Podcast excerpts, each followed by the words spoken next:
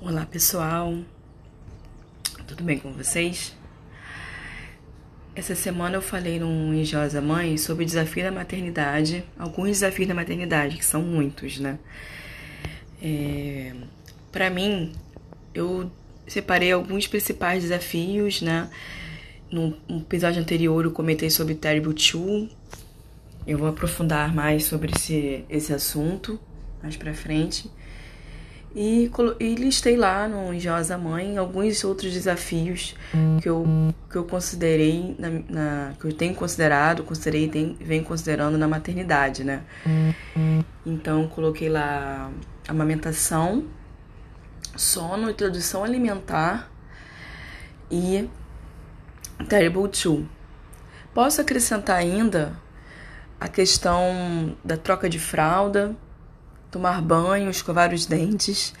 Posso listar vários outros desafios, mas separei esses quatro principais. Para mim, o terrible two, né? Acho que essa palavra terrível é, é um pouco um pouco forte, né? A adolescência dos bebês é um, um pouco mais mais delicada. Mas vamos dizer assim que seria um desafio dos dois anos. Para não colocar como terrible, terrível, ou crise, ou adolescência. Parece que é alguma coisa ruim, né? Mas é, aqui em casa a gente tem passado bastante bastante dificuldade nessa fase assim próxima dos dois anos que pode acontecer antes um pouco antes, mais perto dos dois anos, um pouco depois, nesse, nesse, nesse período, né, próximo dos dois anos. A introdução alimentar pra gente, a gente foi muito bem orientado e nós não tivemos muita dificuldade, né? A gente tem uma ótima pediatra, a Priscila Matos, e, e também a gente teve muita paciência durante essa fase, né? Durante a gestação eu sempre comia de tudo. O meu marido sempre comprava bastante é, frutas, verduras. E, e a gente foi é, começando a introdução alimentar com frutas, né? E depois a gente começou a introduzir os, os legumes e, e as verduras, né?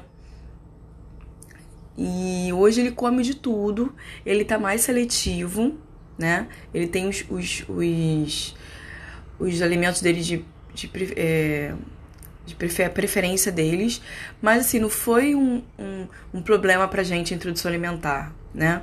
Um grande problema. É um desafio, claro, né? Mas não foi um, um, o que impactou mais a nossa vida, sabe? O sono, depois eu vou falar com mais detalhes cada um desses, né?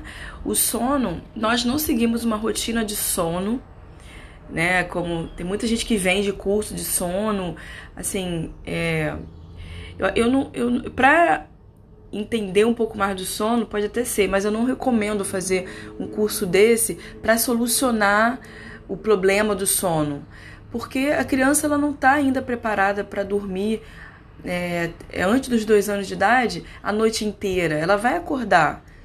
Né? O organismo dela não está ainda preparado, o cérebro dela não está ainda preparado para dormir a noite inteira, né? Então ela vai acordar, ela vai várias vezes mesmo. Quando o Rick era recém-nascido, ele acordava de três em três horas e depois foi espaçando, né? Então hoje ele acorda para hoje ele, ele, ele quase não acorda, né? Só que quando ele estava no pico de desenvolvimento, que é muito forte no, primeiro ano, até um ano e meio, assim, é, é, é, você consegue perceber com, com maior frequência, maior nitidez, porque ele está crescendo muito rápido, o cérebro o, o também está crescendo. Então, assim, os marcos de desenvolvimento são bem mais, bem mais fortes, né? E agora ele está chegando perto dos dois anos, os, o, o crescimento é um uhum. pouco mais devagar, né? Então, assim, tá ganhando um centímetro por mês e o, o, o cérebro dele não tá crescendo com tanta velocidade, ele fica mais estável, né? Então, daqui para frente é praticamente o tamanho do cérebro que ele que ele vai ter mesmo.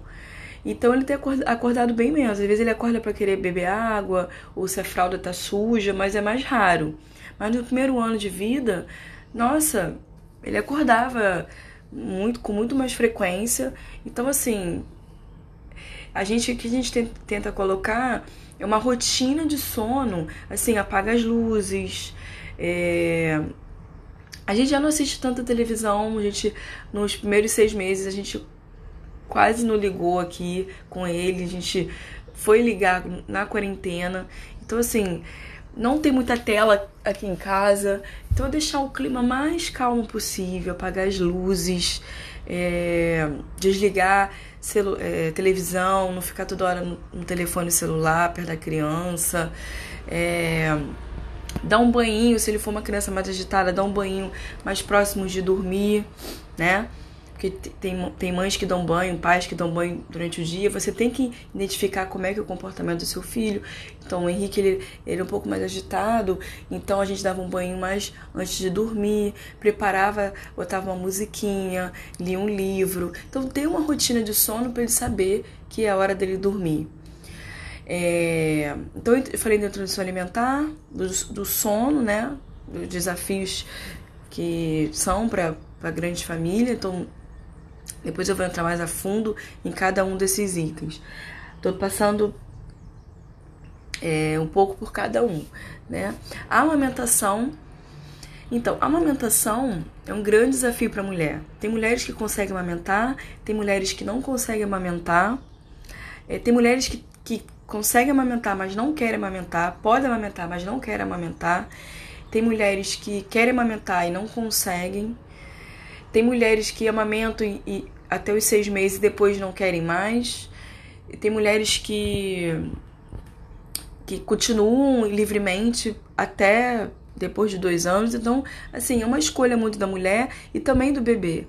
No meu caso, eu também não tive grandes dificuldades para amamentar, porque o Henrique ele ficou na, é, infelizmente, né? Infelizmente, infelizmente, né? Na, na, na UTI Infelizmente, porque a gente não conseguiu levar nosso bebê para casa logo depois que ele nasceu, mas felizmente porque as enfermeiras e, e toda a infraestrutura que eu recebi de lá, em, é, lá no hospital, na, no CTI, me, me ajudou, me ajudaram, essas enfermeiras me ajudaram é, nesses primeiros meses de vida do Henrique, na, na, pegada correta, me deram várias dicas de pegar, de como, como pegar corretamente. É, como tirar o, o, o bico do o neném do bico sem machucar. Então, assim, nos primeiros dias dói mais, é, porque realmente ele tá sugando, né? Tá sugando, o seu peito não tá acostumado com aquilo ali, então ele também não prepara. É, é, o seu peito não está preparado para essa sucção. Depois, com o tempo, o seu peito vai se acostumando com essa sucção, você vai, vai se acostumando com a pegada correta e, e, e vai ter todo, em, todo o entrosamento, toda a sinergia de, entre mãe e bebê, e isso vai fluindo naturalmente para aquelas mães né, também que, que conseguirem é, chegar à pegada correta, às vezes não tem. Também tem a questão do mamilo, né? Que também a, o bebê ele mama a auréola, ele não mama uma, um mamilo, mamilo, entendeu? Então, assim, eu tô contando a minha experiência, mas Infelizmente, tem algumas mães que não conseguem amamentar ou aquelas que sentem dor. Então, assim, existe sim formas de você conseguir amenizar isso. Né? É claro que se já tiver rachado, machucado, né, a, médica vai passar, o ginecologista vai, vai passar é, medicação, pomada, né, e tudo mais. Mas eu estou falando uma forma para evitar, né, é, que isso aconteça tá? E o, o outro item que eu coloquei é introdução alimentar, sono, amamentação e o Talibutu que eu falei no episódio anterior. E só complemento aqui, né? Eu, nem, eu, eu coloquei como Talibutu, que é o nome que é comumente usado, mas eu não considero isso como, como anos terríveis. Não, é apenas uma, mais uma fase que o bebê tem que passar, faz parte do desenvolvimento dele, que é onde ele fica mais é, fazendo mais birra, que eu também não gosto dessa palavra birra, mas eu vou falar birra porque é, se jogando para trás, é, com, com mais irritabilidade, querendo mais, mais atenção, sabe? É, é, quando é contrariado, ele, ele não gosta muito, entendeu? Então, assim, é, é, essa fase de mais irritabilidade, mais agitação, a gente tem que encarar, é assim, tudo passa. A gente tem que encarar com mais uma fase do desenvolvimento da criança. É, aqui em casa, a gente nessa fase a gente conversa, tenta entender, tenta desviar, mas não tenta ignorar o que ele tá passando, entendeu? A gente tenta entender, pô, filho, é, tá tudo bem com você? O que, que você tá sentindo? O que aconteceu hoje na escolinha? O que, que tá acontecendo com você?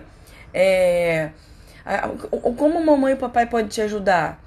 Se ele continuar fazendo aquilo, aquela tendo aquele comportamento, a gente vai, é, a gente não vai ficar, oh, sabe, dando muita atenção para aquele comportamento, mas a gente vai tentando desviar a atenção, não desmerecendo ele, mas tentando aqui, filho, se você quiser brincar com esse brinquedo aqui, a gente pode brincar junto, sabe? Ou Claro, se ele não estiver batendo em nada, mas se ele estiver tipo querendo morder alguma coisa, dá uma almofada para ele, para ele apertar, para ele morder.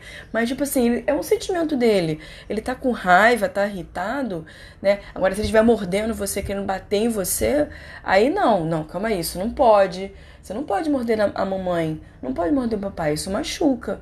Então, assim, é dar uma almofada, oferece. Se ele tá atacando muita coisa no chão, porque até os dois, três anos, né? Ele, ele é, é essa fase de dois, três anos, até um, começa com um também, ele, ele joga muita coisa no chão, ele também quer botar muita coisa na boca até os, até os dois anos, ele faz oral, ele vai querer botar muita coisa na boca, morder, porque é o, é o, é o que ele usa, é o sentimento dele, a sensação dele, é o que ele usa, é, é, ele ainda não tem o um controle total das emoções dele, entendeu?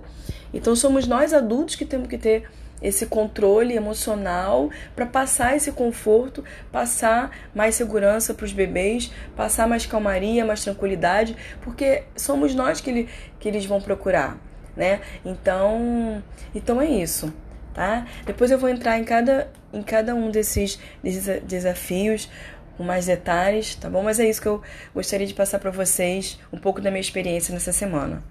Beijos e abraços da mamãe Beta.